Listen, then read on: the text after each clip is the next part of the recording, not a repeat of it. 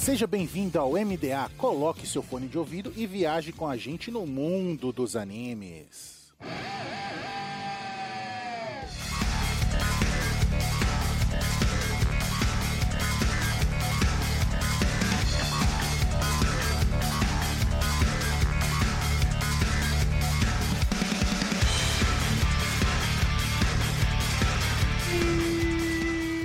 Estamos no ar com o MDA. Seja um navio pirata ou uma nuvem voadora, viaje com a gente no mundo dos animes. E nessa semana, vamos viajar no mundo do basquetebol e nas depressões da vida com The First Slam.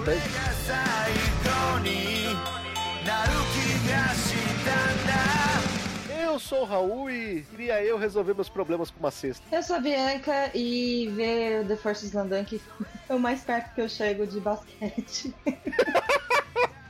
Eu sou o Rafael Valente e não devia chamar The First, né? Devia chamar The Last, Slandunk, porque é literalmente a última partida do, do mangá. Ou Next Generation, porque também passa o que acontece depois do final do mangá. Será que isso é uma premonição que Takehiko Inoue nos entregou? Será? Pode ser uma abertura aí pra novas histórias aí, de repente, hein? Isso e muito mais a gente vai descobrir após os e-mails.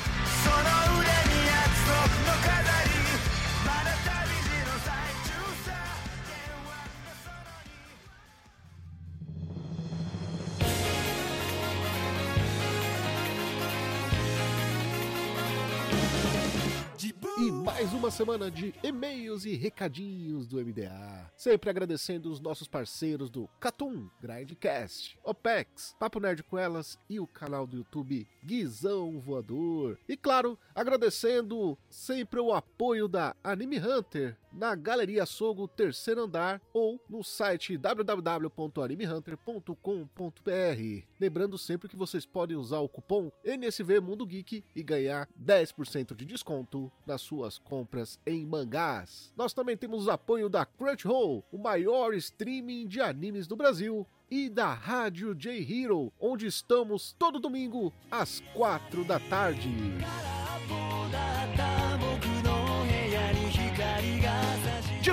Volta com os e-mails. E aí, Lucas, a gente ficou devendo semana passada. Pra matar isso, a gente vai ler os e-mails e mensagens das duas semanas, certo? Rapadura é doce, mas não é mole não. Mó correria, irmão. Exato. E tem e-mails sobre vários episódios. Vamos começar com as mensagenzinhas do Spotify. Exatamente, tem mensagem do episódio 82 do MDA, que foi o Animescast. É o golpe!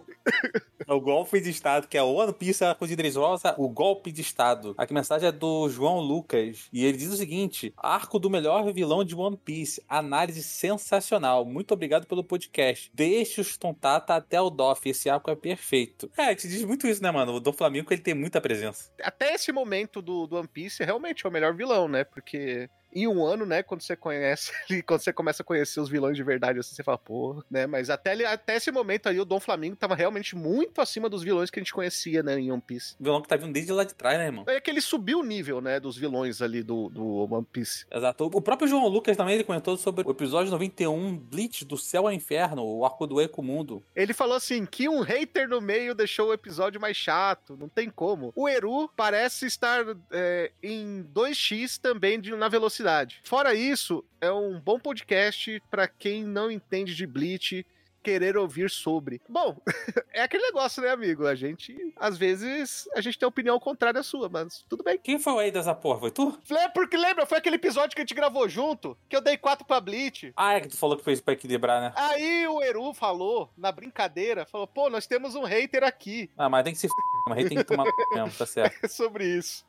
Também tem o episódio 96, que é o de Pokémon Hoenn, né, Lucas? Mensagem do Vinícius, ele disse Swallow, Sceptile e Hariyama. Pra mim, o resto é o resto. Rapaz, eu, eu nem conheço esses Pokémon aí. Eu, eu também eu tô- conheço o Sceptile, porque, porra, eu gosto É Sceptile. isso que eu ia falar, você ficou lá babando o Sceptile no episódio final de ano e agora você fala que não conhece. É, só conheço o Sceptile. Agora, Hariyama. Hariyama não é o nome do autor, autor lá de, de Shigeki no Kyojin? Quase, mas não é esse aí não. Esquece, é, Isai, é Isayama, né?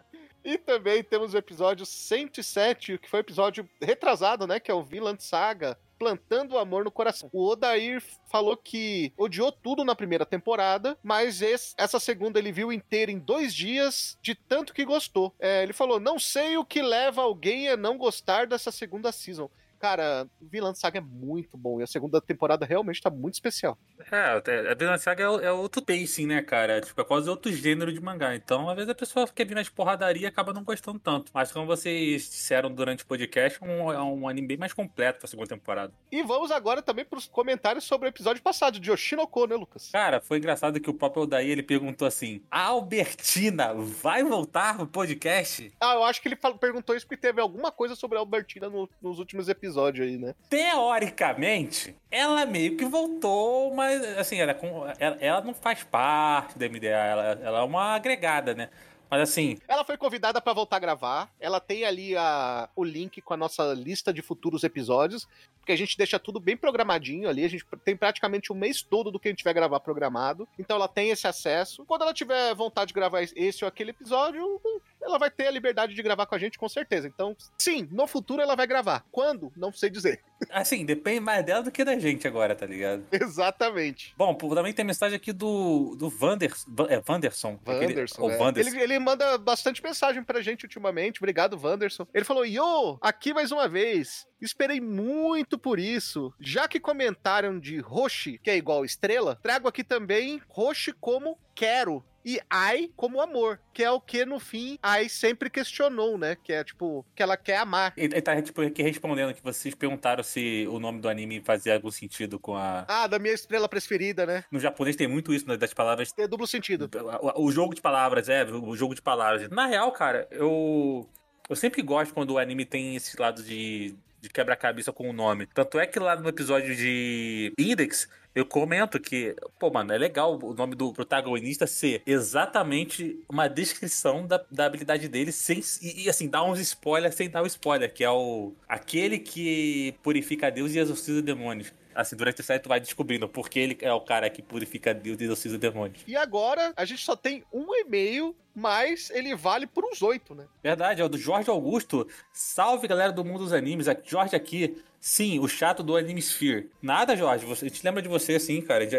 Eu acho que eu já gravei com o Jorge, se não me engano, foi Konosuba. Jorge. Jorge é muito nome de personagem do Muriel, velho. É, né?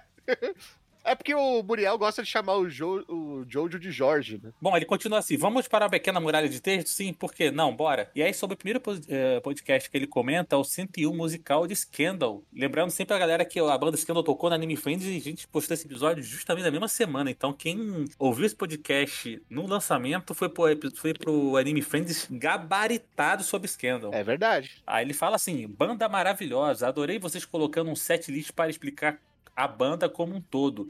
Foi bastante explicativo e consegui conhecer um pouco mais sobre as meninas. Foi bastante da hora. Fizemos algo na mesma intenção, quando fizemos um mixtape especial do Flow, e da Akira Kushida, mas sem dúvida alguma não saiu nada parecido. Pô, cara, obrigado. Assim, a gente faz os. Nós fazemos o podcast musical lá desde a época do Animisco, né?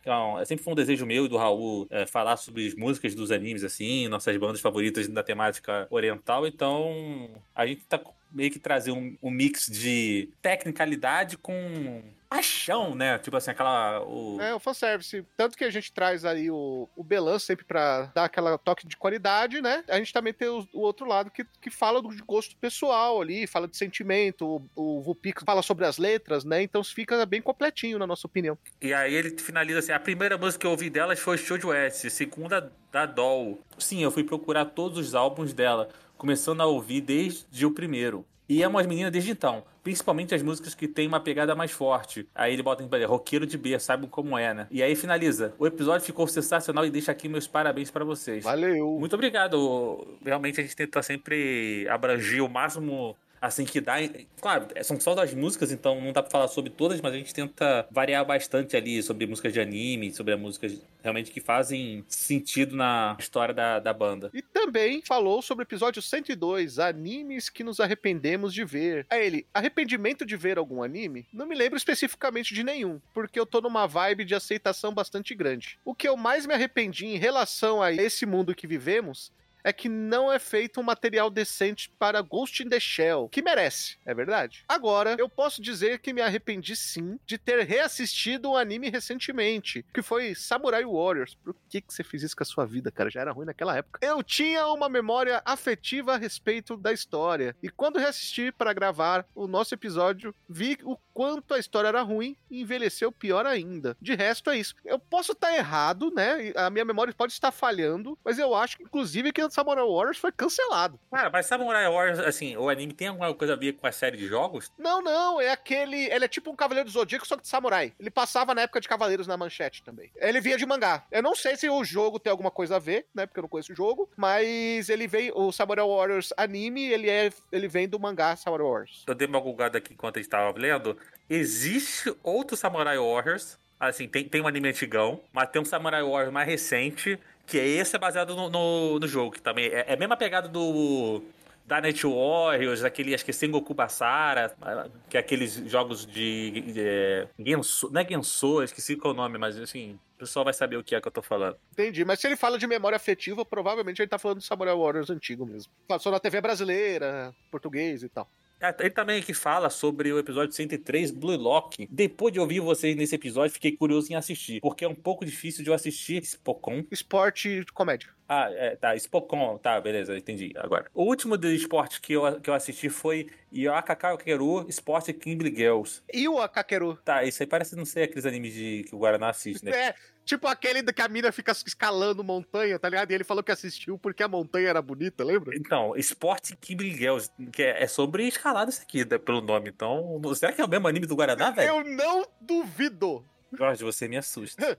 O último de futebol que assisti, Capitão Tsubasa, olha aí. É, melhorou um pouco, né? Tipo, assim, eu tenho sempre um pouco de receio com quem fala Capitão Tsubasa e não fala Super Campeões, mas tudo bem. Ele deve estar falando do último anime que saiu, o remake. Não, não, não, não, não tá não. Continua lendo aí. Aquele que passou na época da Manchete Band, mas não tenho certeza de qual emissora foi, preciso reassistir. Ah, então vai tomar no teu. Não, nas duas. Erra, mano, tá errado, velho. Quem assistiu na TV aberta tem que falar Super Campeões, velho. É que o público de hoje não conhece Super Campeões, conhece o Capitão Tsubasa exatamente por causa do remake. Não, não, tá errado isso aí, velho. Se ele assistiu na manchete, ele deve ter pelo menos uns 30 e poucos anos e ele tem que falar Super Campeões, tá errado. Ele seguiu aqui falando do episódio 105, Hunter x Hunter, parte 3, o York Shin. Ele falou: tem uma meia-culpa para aqui. Não assisti Hunter x Hunter. Seja a primeira ou a segunda adaptação. Sei que é do Togashi, já ouvi várias pessoas falando, assisti alguns vídeos, sei por cima do que se trata, mas ainda não me deu o gatilho para procurar assistir. Achei o episódio de vocês bastante interessante. Vou colocar na minha lista, já imensa, de animes para assistir. Coloca aí, cara. Joga pra frente que vale a pena. E o bom é que quando você chega num certo momento, você vai pode esperar um tempão pra, pra continuar, porque é- foi quase um cancelamento, porque o Togashi não faz mais capítulo há muito tempo. É, mas assim, pode ver o anime,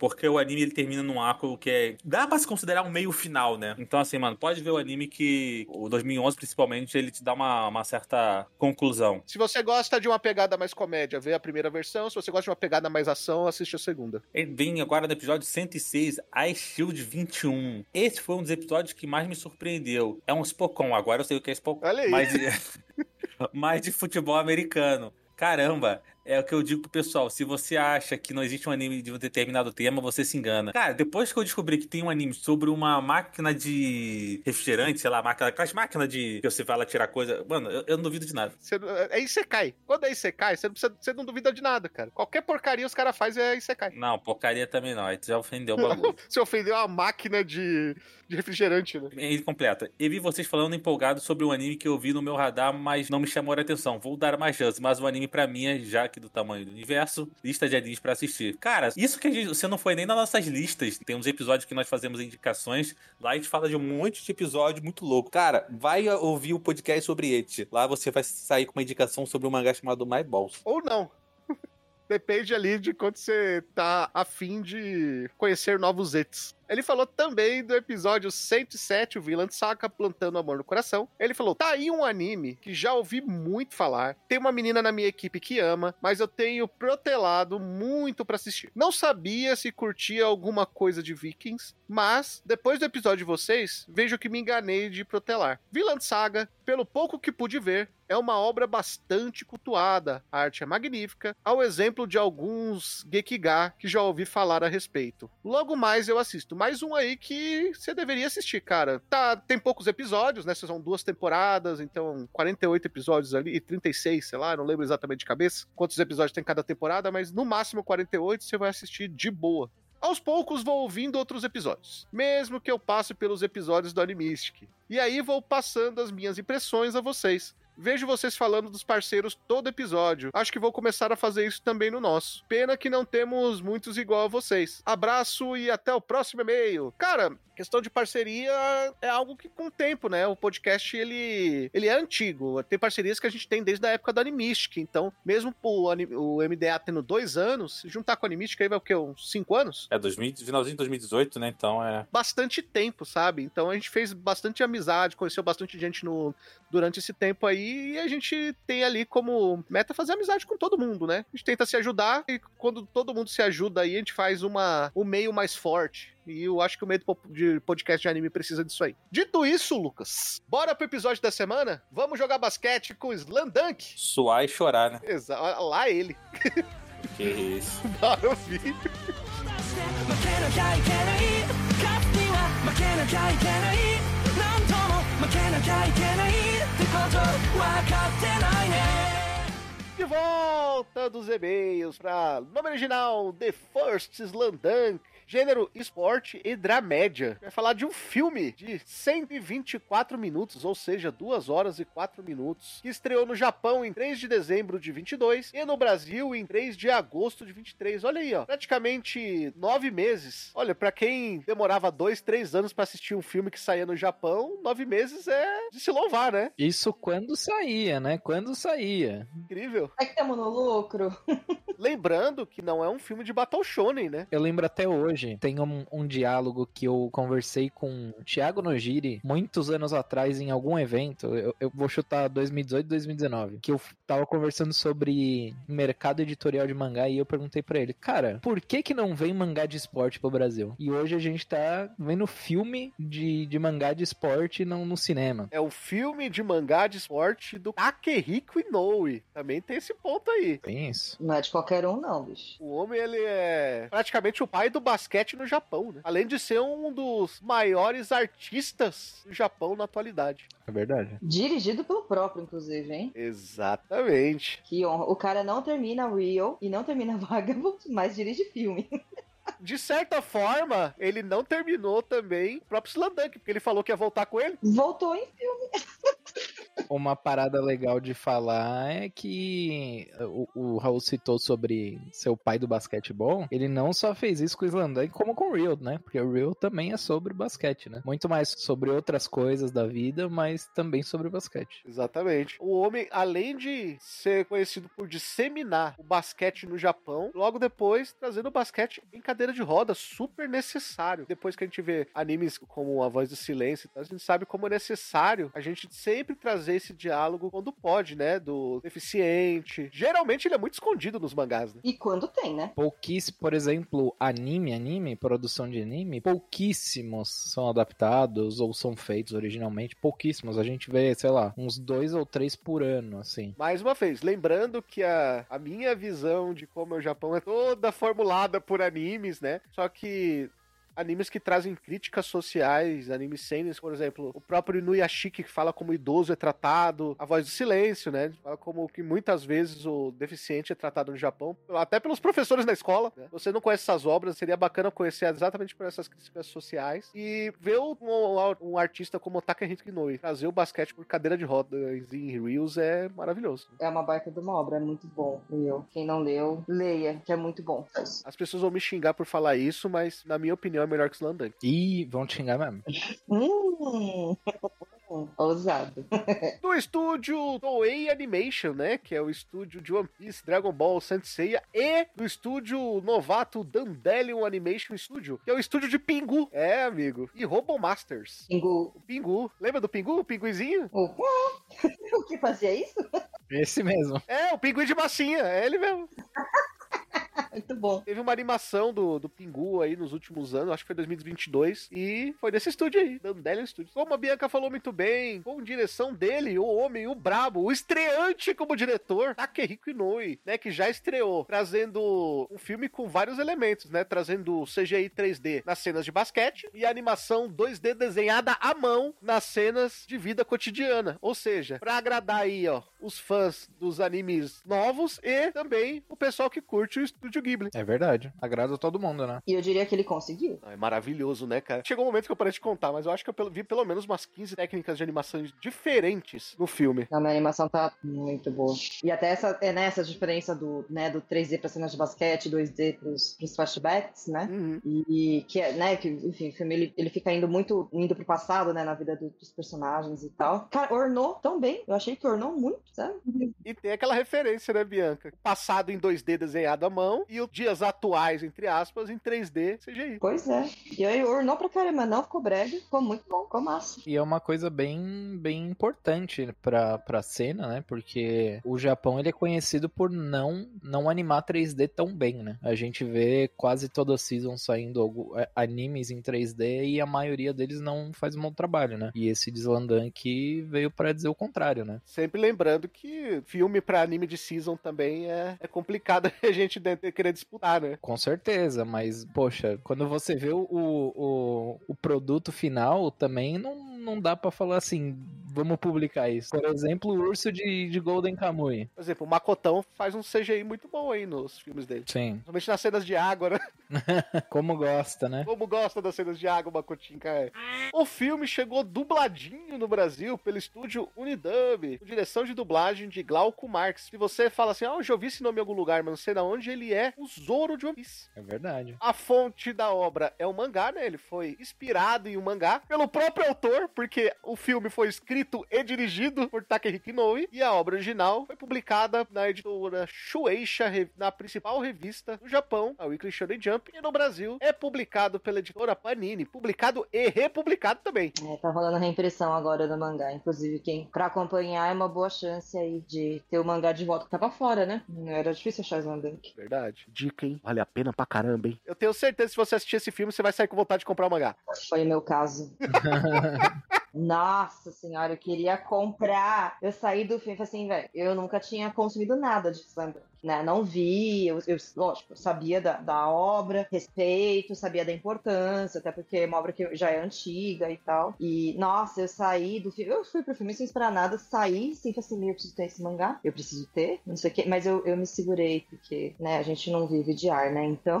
E o mangá também não se paga só com com hype. Aí eu falei assim, não, ok, vou segurar um pouco a Xuxa aqui, mas eu saí morrendo de vontade de comprar mangá, velho. Exatamente. Eu acho que pelo menos 90% daquele cinema saiu com vontade de comprar mangá. Os outros 10% ganharam o sorteio e levaram o mangá pra casa.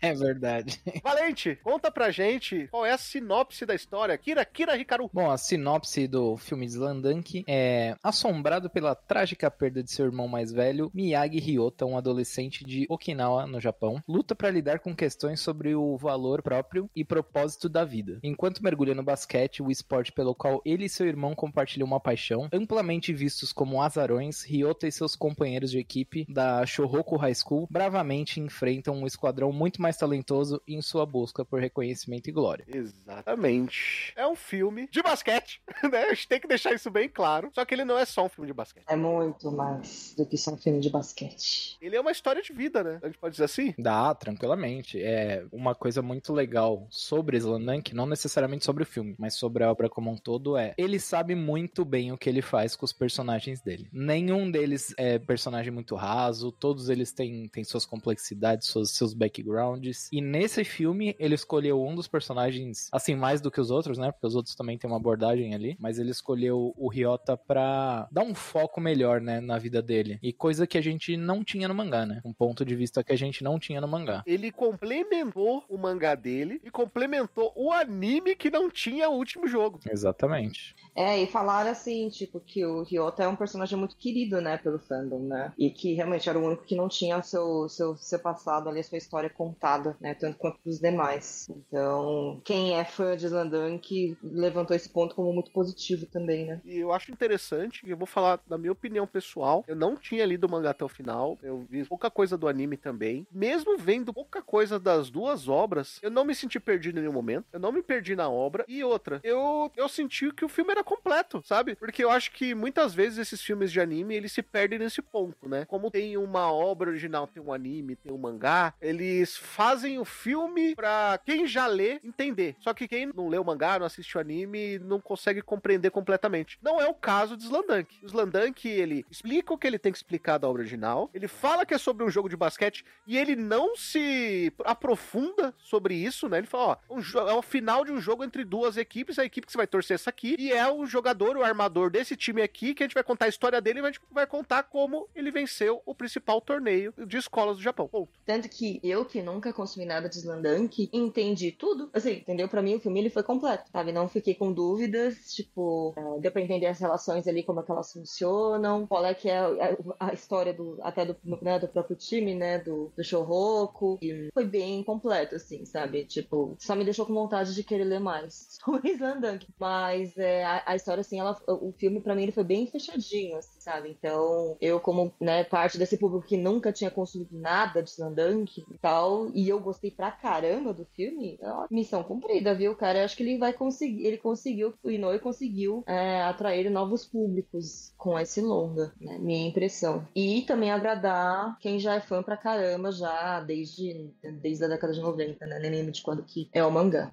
E é interessante, né? é claro, não é à toa que ele faz isso. é, além de ser um grande artista desenhando, ele é um grande roteirista, né? Não é à toa que ele conseguiu trabalhar e levar para uma roda diferente. Uma obra ali que é uma das obras mais sacras do Japão, que é a história e vida do, do Musashi. Ah, sim. Uhum. E ele trabalha muito bem isso até hoje. E você vê que no filme é incrível, mesmo quem, como a Bianca comentou, né? Que não leram o mangá, que eu, eu vi o anime, que foi o caso dela, é, é interessante como ele consegue pôr os pontos principais e, além de tudo, consegue colocar um ponto secundário aqui pra, pra indústria também principal. Dar ao público aquele gosto, aquela vontade de procurar a obra original. E uma coisa que você falou é bem legal, né? Porque o Takehiko Inoue, ele, a gente pode considerar ele um exemplo de mangaka a ser seguido, né? Porque quase tudo que o cara faz, ele faz com perfeição, né? É, se você for perguntar na, dentro do, do mundo dos mangakas, cara, a maioria dos mangakas vão ter ele como um sensei, vai, como um, um cara que abriu muitas portas para muitas pessoas, que ensinou muito, que faz um trabalho muito bem feito, porque o cara tem basicamente, pô, sei lá, três, quatro títulos de extremo sucesso, extrema qualidade. Eu vou citar alguns exemplos aqui. Você pode virar e falar assim, pô, ah, mas tem mangá tal que faz muito sucesso, mas não necessariamente é tão bom assim. Tem um probleminha aqui, um probleminha ali. Os mangás de Takehiko Inoue dificilmente tem problema. É bizarro. O cara é bom em desenhar, o cara é bom em criar mundo, o cara é bom em criar personagem, o cara é bom em fazer roteiro, o cara é bom em fazer história. É, é difícil, fica difícil de, de bater de frente. E ele é bom em falar e explicar sobre sentimento. Também, que é uma coisa diferencial no Japão. É, ele faz tudo de uma maneira muito. Natural? É, natural, delicado, muito sensível também, né? E Sim. de um jeito que não fica brega, né? Porque isso é uma coisa que eu acho que às vezes rola muito nos animes, é tipo cair muito fácil na preguiça. Naquele clichêzinho que você já viu mil vezes, né? É, entendeu? E tipo, e não é. Assim, lógico, tem telas do clichê, tipo assim, ah, eles são alunos problemáticos que gostam de tretar. Beleza, isso tem em vários, né, mangás e tal, em títulos, mas ele faz isso de uma maneira. Cara, eu não sei dizer se talvez mais madura é a palavra. Mais intimista, talvez? É. Mais próxima de você? Que não é tipo assim, você fala assim, ah, os, né, ah, o problemático aí, né? Tipo, vai sair batendo em todo mundo e tal. assim. Porque até nisso ele consegue dar uma profundidade legal, né? Sim, total. É, de uma maneira que é dificilmente acho que ela é retratada, assim, principalmente quando você tem esses personagens. Eu não gosto dessa palavra, né? Mas os delinquentes. e que carregam baita no estereótipo e tal, né? Que, enfim, já é esperado vários tipos de cor. Os valentões, né? É, os valentões, exato. Então, ele constrói acho que os personagens de uma maneira é, diferente, assim, muito e muito muito bonita e muito gostosa. Bonita, assim, né? Na medida do possível que possa ser adolescente se espancando. Mas é, eu acho que é muito bonita e muito. E muito é muito diferente. É diferente. É, o cara é diferenciado. É isso, o cara é diferenciado mesmo, né? E isso eu acho que é incontestável. Ele é tão diferenciado, vamos ser sinceros. Não vou dizer que é muito fácil, aí eu estaria sendo um palhaço de falar isso, mas é muito mais simples você pegar um personagem ali e transformar ele em queridinho, sendo que ele é o protagonista, você tem uma obra com vários volumes e tal, né? E eu tô falando sim do Hanamichi, que é o personagem principal dele, do que você pegar um filme onde muitas pessoas não conhecem a obra, né? Em outros países, principalmente, principalmente Brasil, né? Chegou aí pro cinema, para quem conhece Slandunk, para quem não conhece, para quem não conhece a obra, fazer o Hanamichi ser amado pelo público, principalmente do meio, pro final do filme, sendo que não é o centro do filme, ele não é o personagem principal do filme, só que ele ganha o protagonismo na hora que precisa e ele é, né, aquele símbolo do protagonismo jump que a gente vê na revista, nos 30 minutos finais de filme, e você fala assim, ah, mesmo não conhecendo o mangá, você fala assim, agora eu entendo porque o Hanamichi é tão amado pelo público. É verdade. E bom, incrível, né? Porque nesse filme foi o que você falou, tipo, é, é muito mais visto da parte do Ryota, ele tem um foco total, e mesmo assim eles conseguem, eu diria, tirar leite de pedra do Hanamichi, porque ele tem pouquíssimo, entre aspas, né? Pouquíssimo, porque toda hora tá tendo jogo de basquete ali, mas ele tem pouquíssimo tempo de tela, e mesmo assim ele consegue fazer um trabalho muito bom de, de colocar o Sakuragi em evidência, de colocar o, o Akagi, acho que é o, o capitão do time, se eu não me engano é Akagi o nome. Sim, é o Akagi. Colocar ele em evidência também, porque ele também é muito utilizado no filme. E o, pô, Ryota é o centro das atenções, né? Não tem como. Sendo que ele não é o personagem principal na obra original, né? Ele tá longe disso. Não, ele é ele é mais um do time. Óbvio que todos do time na obra é, têm sua importância, têm seu valor, mas muito como um time. E não como Indivíduos, né? Individualmente. é um background de história, assim. Nem todos eles têm, assim, um aprofundamento tão vasto no background. A história original é muito mais focada no Naruto e Sasuke, Sakuragi e Rukawa, né? Com certeza. Do que nos outros personagens do time. É claro que eles são, têm sua importância. E nas partidas, né? Sim. É, eu- eu diria que, sei lá, uns 70, 80% do mangá é partida de basquete. E sabe o que é o mais interessante? Você vê como o cara é um bom roteirista, né? Ele sabe trabalhar a obra que ele tem. Porque os flashbacks, a história principal é do Ryota, certo? Certo. Uhum. No mangá, o Ryota, é, a gente escuta uma coisa ou outra, né? Sobre o fato dele perder o irmão, dele perder o pai e tal, né? Mas isso não foi tão focado. Ele coloca isso como foco principal no filme e sem mexer no jogo final. Porque o jogo final, do jeito que foi colocado no filme, exatamente do jeito que está no mangá. Eu acho que só a última sexta não tem no mangá. Eles pulam assim, eles não mostram quem ganhou, sabe? No mangá. Uhum. Eles pulam aquela cesta final. Tirando isso, o jogo inteiro é igual está no mangá. Ou seja, o jogo inteiro é formatado para principalmente colocar o Sakuragi e o Rukawa como os personagens principais. E, é- e, e ele faz isso, ele não mexe em nada, ele não mexe na estrutura do jogo. E mesmo assim, ele continua mostrando o Ryota como o personagem principal da história. É absurdo o que ele faz. É muito bom. É, e acho que assim, além de ser um filme sobre basquete, mas é, ele também fala muito de luto. Sim. De luto e das relações, né, entre, entre os personagens e tal, que se constrói ali na base do amor e do ódio, né? É, mas a questão do luto é muito, é muito forte ali, né? Ah, a gente pode dar alguns spoilers? Acho que pode, né? Não sei, porque é difícil falar do, Acho que até porque a morte tá na sinopse, né? é, então assim, ah, poxa, imagina você ser uma criança que tem o irmão como modelo ali, super presente, e, pô, o menino do nada, do nada vai lá e morre, né? E como que isso destrói a família, que já não tinha o pai presente, né? Pelo que mostra o filme, e fica a mãe sozinha com duas crianças, né? E o Ryota e a irmã dele, que eu não lembro o nome. E, pô, tendo que lidar com tudo aquilo e ainda perder uma criança, meu, é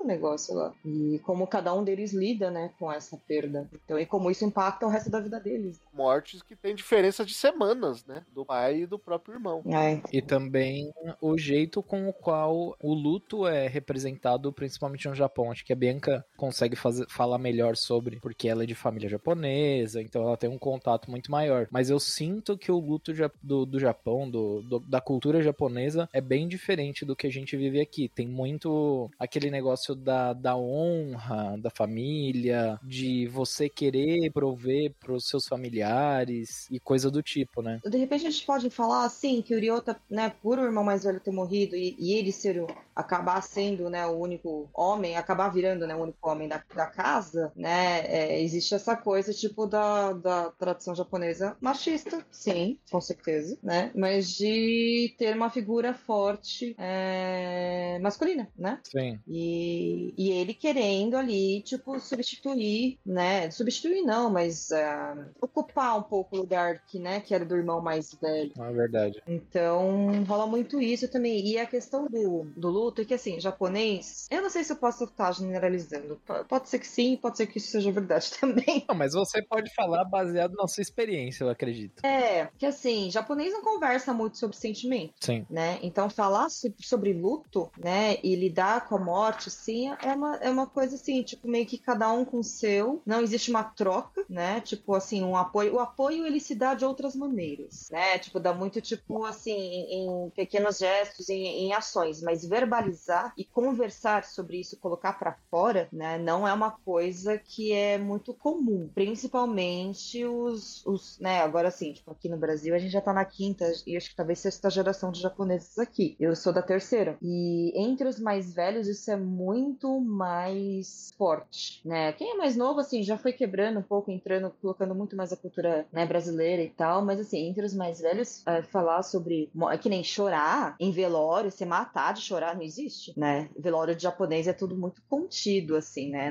Tipo, você não vai num velório, você jamais vai ver algum japonês, tipo, nossa, né, é, faz- é, chorando alto, né, tipo, entre aspas, fazendo escândalo, né, é, é tudo muito contido, muito, muito contido, né. Inclusive o Ryota vai se esconder pra chorar no filme, né? É, então. Não, imagina ainda homem chorar, o quê? Né? Não, tá louco. Entendeu? Isso já em geral já não é uma coisa que é bem aceita, né? Isso inclusive é um dos pontos também negativos do machismo para os homens, que aprendem que meninos não choram, né? Então, isso já na- na- nas culturas aqui, né, mais daqui do lado do, do oeste já tem, tem se mudado assim, mas agora do lado de lá, chorar é uma fraqueza. Lá você tem que ser durão, lá você tem que tipo aguentar, lá você tem que suportar, você tem que ser forte, né? E enfim, isso é muito ruim, né? Muito tóxico assim, né? Pô, as pessoas elas têm emoções, velho, elas choram, velho. Todo mundo tem o canal lacrimal no olho, sabe? Então, é. Não é um, nossa, só a mulher tem isso, velho. Não, né? Tipo, todo mundo pode chorar. Então, essa coisa é um traço do machismo, assim, que é muito tóxico, acho que pra todo mundo, né? Então. E acho que a família lida bastante no luto, assim, tipo, de uma maneira, acho que bem japonesa, assim mesmo, sabe? A mãe ali claramente depressiva, né? Sim, total. Deprimida, né? Quer dizer, depressão não, deprimida. Totalmente deprimida. E o filme fala que ela chegou a se entregar, né? É, então. Ela, assim, de- do começo ao fim, deprimidaça ali. e Eu talvez estaria na mesma situação, porque imagina você perder metade da sua família e ter que criar duas crianças sozinha. E eles em casa, eles nunca falam sobre isso, né? Tanto que quando eles estão no quarto do Sota, né? Que o Ryota começa a pegar a camisa dele e tal, não sei o que, a mãe fica brigando, eles ficam brigando lá. Eles ficam brigando, o Ryota quer usar a, camisa a camiseta do irmão e a mãe não, quer jogar fora, não sei o que e tal. É um cara, é um jeito de se... É um jeito bizarro de se lidar com o luto, mas é um jeito que eu acho que eles sabem, né? Que pra eles acaba funcionando, né? Porque é o que eles conhecem, né? Ao invés de conversar, né? E se apoiarem, né? E isso acho que é uma coisa que, que mostra muito ali, né? O, o tipo, cada um sofrendo por conta e não se apoiarem nos outros. Sim. Eu senti muito isso, assim, que nessa família faltou muito, tipo, cada um vivendo no seu quadrado ali e sofrendo sozinho, mas é isso, né? Não vou atrapalhar mais ninguém com isso. E aí, e aí fica criando essas, essas situações de conflito bizarras, né? Que nem foi essa briga no quarto do Sota, né?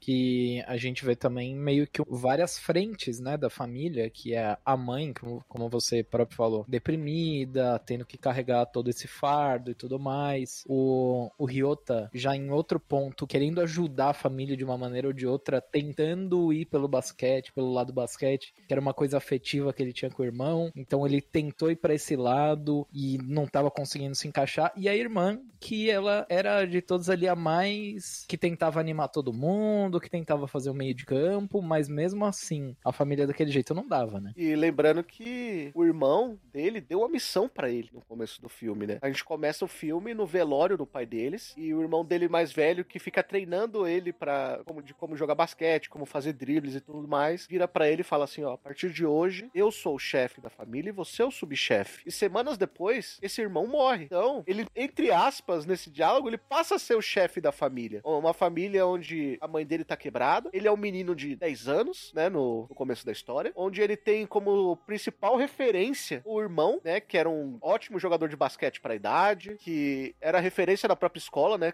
tanto que as, quando ele começa a jogar com a camisa do irmão no fundamental, todo mundo falava, falava nossa, será que ele é tão bom quanto o irmão? E aí, como ele jogava em, em posição diferente, era- ele era diferente, né, o irmão dele era ace e ele era armador, como ele não jogava como irmão, o pessoal já começava a olhar, ih, então ele não é que nem o irmão dele. E a mãe dele começou a sentir isso, né? Porque a mãe dele ainda tentou apoiar no começo, mas não aguentou ver as críticas ao próprio filho, porque era crítica aos dois filhos dela, né? Sim. E ela já estava quebrada. Então, todo esse peso é um menino de 10 anos aguentando o peso do mundo. E como a Bianca comentou muito bem, sem ninguém pra apoiar, do mesmo jeito que não tinha ninguém pra apoiar a mãe dele. Porque eu acho que a pessoa mais próxima pra apoiar a mãe dele no momento faleceu, que foi o irmão, que tinha uma idade ali maior, né? Que tinha uma, uma mentalidade melhor pra pra entender a situação. A mãe dele ali perdeu o esposo e o filho mais velho com duas crianças. E, o filho, e ela não percebeu que o filho mais novo tava aguentando o peso do mundo naquele momento. E esse negócio, né, tipo, da comparação, né, entre, o, entre os dois irmãos. É chega a ser cruel, né? É, e as falas são cruéis, né, dos treinadores da escola, são muito cruéis, menos do, do treinador que parece o Sakamoto Days lá, o, caramba, o Anzai. Aham. E, mas é, é muito cruel a comparação. Então, imagina você ser comparado com o seu irmão, que já morreu e que era muito bom no basquete, e você querendo, né, você correndo pra, tipo, entre aspas, alcançar ele, né? Ser tão bom quanto. Cara, é cruel isso, velho. Você não vê, tipo, as pessoas como indivíduos, né? Isso é uma maneira de você ver as pessoas como indivíduos. Você vê, tipo assim, ah, seus irmãos, ah, deviam ser parecidos, deviam não sei o quê, né? Você vai pra associação, né? E isso tira muito da individu- individualidade ali do Ryota. Ele deve ter sentido isso muito forte ali, né? Total. Ele, na verdade, ele, com 10 anos, ele perdeu o quem sou eu, né? Ele vivia pra mostrar que ele poderia ser como o irmão. Ele vivia pra orgulhar a família no lugar do irmão. Porque era pro irmão tá ali, né? Inclusive, esse jogo final que eles têm contra Sanô era o sonho do irmão dele, né? Tem uma cena muito interessante onde o ele e o irmão dele naquela caverninha, né? No meio da praia. E aí o irmão dele pega uma revista e fala: Isso aqui é a Sanô. Venceram o campeonato de basquete escolar não sei quantas vezes e não sei o que. E meu sonho é vencer ele. E aí ele vai lá e fala como é que ele queria que fosse o ponto final, né? O irmão dele começa a narrar pra ele como seria o ponto final, porque o irmão dele era esse. A mesma posição do Sakamichi que faz o ponto igualzinho à narração do irmão. Talvez isso possa representar, acho que o fim do processo de. Não o fim do processo de luto. Eu acho que dá, dá até pra considerar um, um fim de luta ali, ou um amadurecimento em relação ao luto. É uma superação, talvez. É, acho que sim, acho que sim. Acho que é justo falar. É, e o próprio filme mostra isso, né? Existe uma cena e eu não vou, não quero dar spoiler, mas existe uma cena específica que fala sobre o fim do luto. Você aí que vai ver o filme em qualquer lugar, assista até o final, espere os créditos passarem, tem uma cena específica que vai falar um pouquinho sobre isso. Ela é uma cena rápida, você tem que prestar um pouquinho de atenção no que ela quer dizer, mas ela diz muito. É isso. Ah, esse filme é da hora, né, meu? Pô, esse filme é muito bom. E olha, e a gente nem falou do jogo de basquete ainda, Bianca.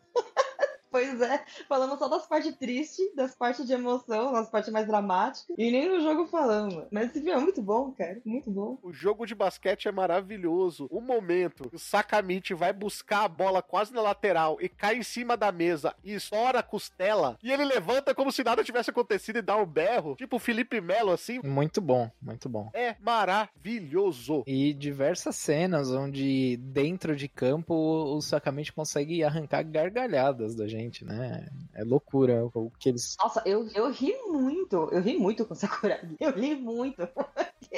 Ele brincando com as bochechas do técnico, do Anzai, é maravilhoso. Não, aquilo não tem como. Não tem como. E parece que em 3D fica melhor, né? As bochechinhas mexendo. Ele, você vai me deixar no banco? Eu vou entrar. Quando que eu vou entrar? Que hora que eu vou entrar? Fala que eu vou entrar. Ele não parou de encher o saco do técnico até o técnico falar, calma, você já vai entrar.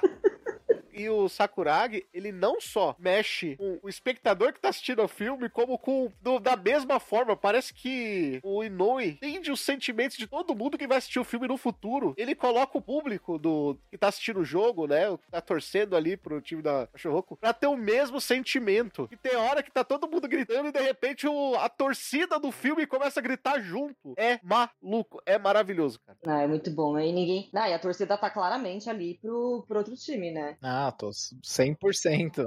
E chega uma hora que assim, você conhece assim, meu, esses caras estão dando sangue, velho. Esses caras estão dando sangue, vamos torcer, porque, nossa, só pela garra ali. Pô, aí eles começam a torcer. É muito bom.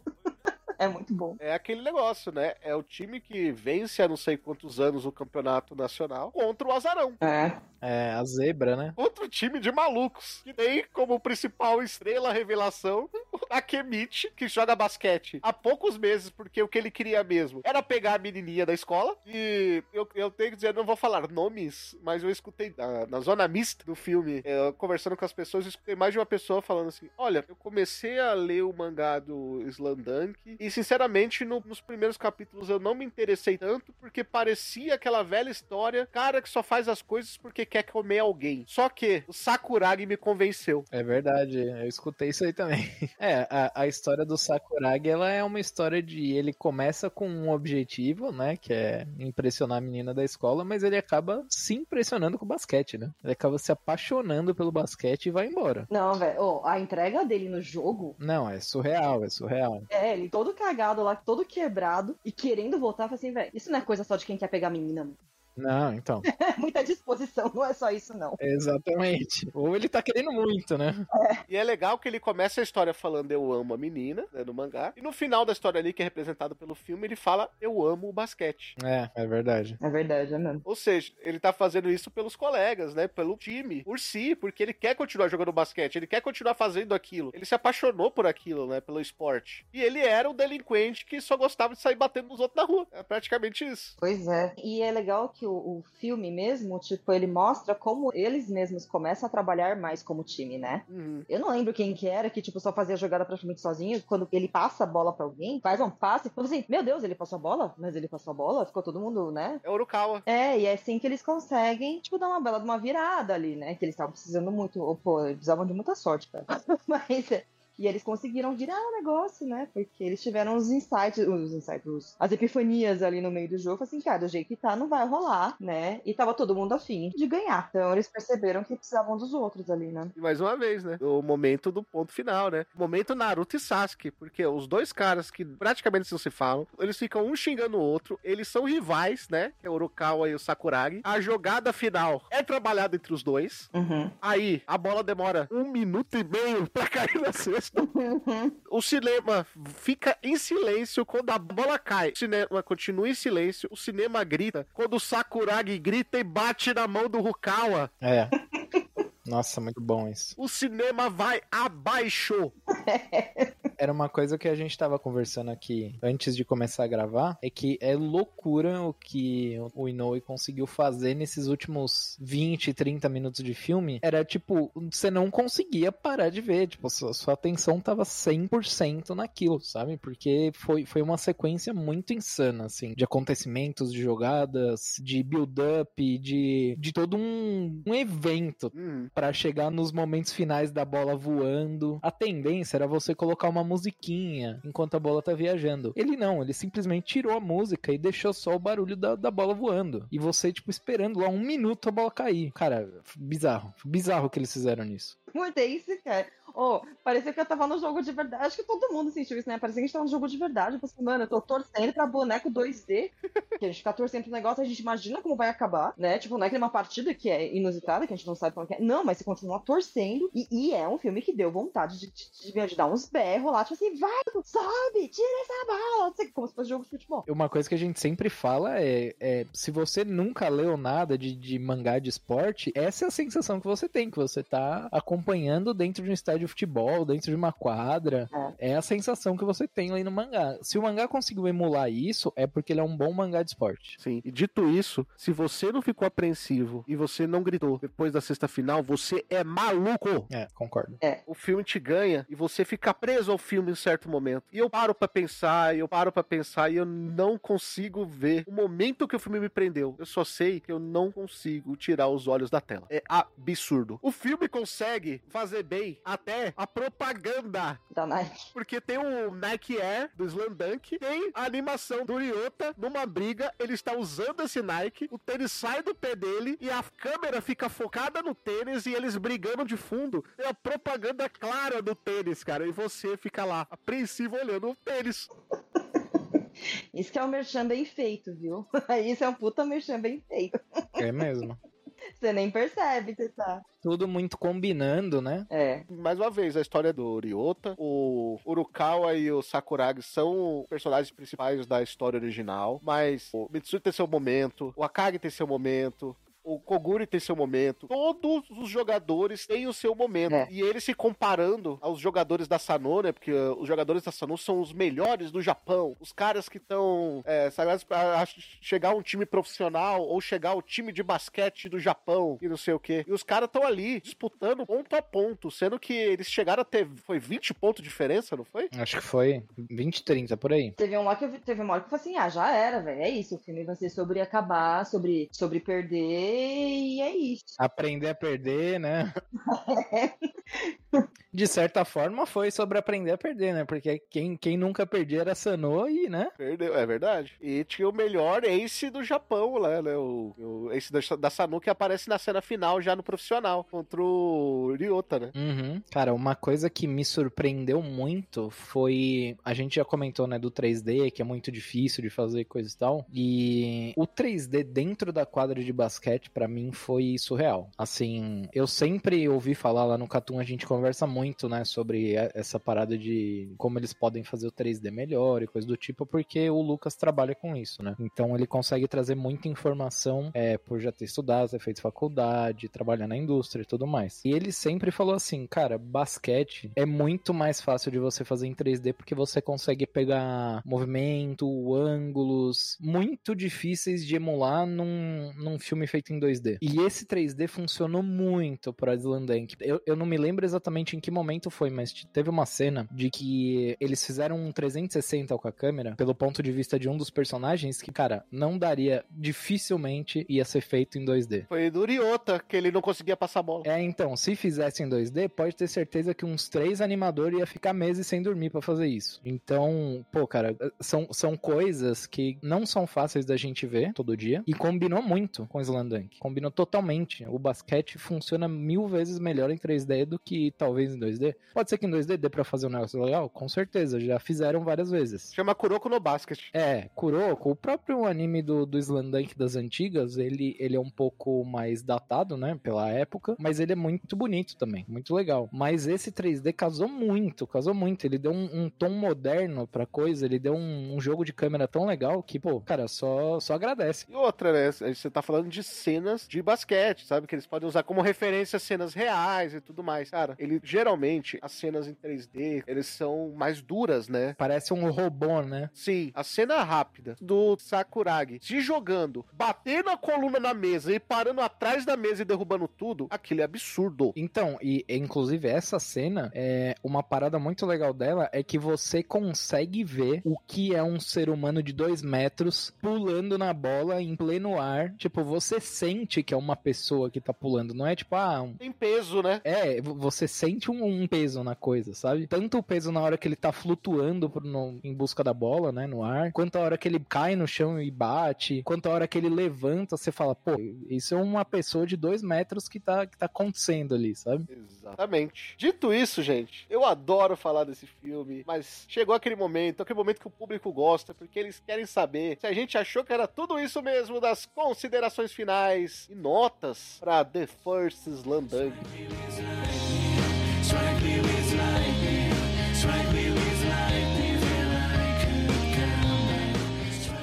consideração final é: se você tiver oportunidade de assistir, assista. Se você gosta de esporte, assista. Se você gosta de mangás de esporte, assista. Se você gosta de Noe, assista. E se você quer dar uma chance, esse é o momento. Porque é muito difícil a gente ver algo com tanta qualidade sendo produzido em filme e vindo pra gente principalmente. Não só isso, tem dublado. Então, as pessoas que têm, às vezes não gostam tanto de ver algo legendado e coisa do tipo, é uma ótima oportunidade porque a gente tem dublagem no Brasil. Então, se você teve curiosidade, quer dar uma chance, eu acho que esse é um ótimo momento. É um ótimo momento pra você fazer isso. Gostei muito do que eu vi, gostei muito do evento que a gente foi, foi muito legal ver o pessoal e, pô, cara, só coisa boa, só memórias boas que eu vou ter desse dia. Acho que nota de 0 a 10, cara, eu acho que um, um 9 tá bom, tá bem pago, acho justo. Mas eu sou mais generosa, eu dou um 10.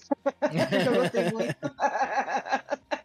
eu gostei muito. Nunca tinha assistido nada de Slandunk, só sabia que a obra existia e sabia do que, que era. E sabia da importância, né, e tal, não sei o quê. Mas, é... cara, eu gostei muito, velho. Só, tipo, de eu ter querido sair de, né, de lá querendo comprar os mangás, assim, pô, isso pra mim já diz muito, já, diz- já diz tudo, na verdade, né? Então, pra mim, cara, 10. É um, é um baita de um filme. É um ótimo entreten- entretenimento de altíssima qualidade. Vale muito, muito, muito, muito a pena assistir. Ele achei um, um filme bem completinho. Tem a parte legal do, da ação do jogo, que também tem a parte das emoções, né? A parte mais dramática, que também que tá muito boa. Cara, se você gosta de esporte e não foi assistir, você é maluco. Se você gosta de anime e não quer assistir, você é maluco. Se você gosta de Takehiko Noi e não vai assistir, você é maluco. Se você não gosta de Takehiko Noi, você é maluco por si só. Você que está fazendo aqui, para e vai assistir. Tá maluco? Cara, a gente tá falando aqui simplesmente de um dos maiores filmes de animação oriental da atualidade, falando de uma obra pro grande público, né? De um blockbuster. Porque muito se fala de Belly, muito se fala de Suzume, muito se fala do próprio Makoto Shinkai. Mas, cara, pra mim, The First Landunk é o melhor filme, pelo menos dos últimos cinco anos aí do Japão, pra esse público-alvo. É muito bom mesmo. Dito isso, eu não posso dar uma nota menor do que 10. Olha aí. E Valente, você tem pelo menos 10 segundos aí pra você assumir que você tava errado. Calma aí. Calma aí, calma aí. Quero falar um negócio primeiro. Vocês estão achando o quê? Toda vez que eu apareço nesse podcast, eu sou obrigado a dar 10. Dito isso, eu acho que eu vou aumentar pra 10. Exatamente! Toca o tema da vitória, porque tem que ser 10, pô. Tá maluco? Esse filme é absurdo!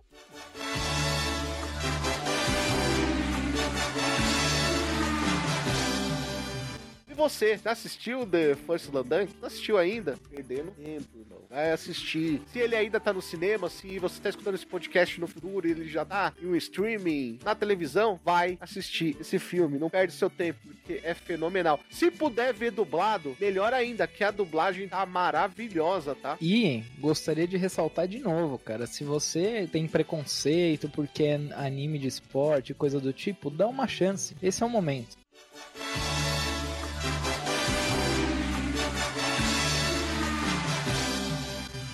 Você leu o mangá de Slandunk, você assistiu o filme, você leu só o começo do Slandunk, teve aquela opinião que, muita gente no, no cinema chegou a comentar que teve, ou não, teve alguma opinião diferente, comenta pra gente. É- a sua opinião é sempre muito importante pra nós. Você pode deixar sua opinião no, em todas as redes sociais, no seu aplicativo preferido, lembrando que se você quiser a sua opinião lida nesse podcastzinho na seção de e-mails, você pode deixar sua opinião lá no Spotify ou mandar aquele e-mail maroto para podcast@mundodosanimes.com. E claro, se você quiser ver esse podcast acertando várias cestas e vencendo no final das contas, você pode ser nosso padrinho, claro, ir lá no catarse.me/mda e você dá aquela contribuição o quanto que você puder, né? Quanto você achar legal. A partir de 5 reais você já pode ajudar a gente. E cada contribuição já tem ali o seu prêmiozinho. Inclusive, você pode ouvir ao vivo esse podcast sem cortes. É, amigo. Tem coisas aí que você só vai ver se você conhecer esse podcast ao vivo. Tem coisas ali que eu nem posso falar são porque eu tenho que fazer a pessoa assinar um contrato que ela não vai processar a gente escutando o podcast ao vivo.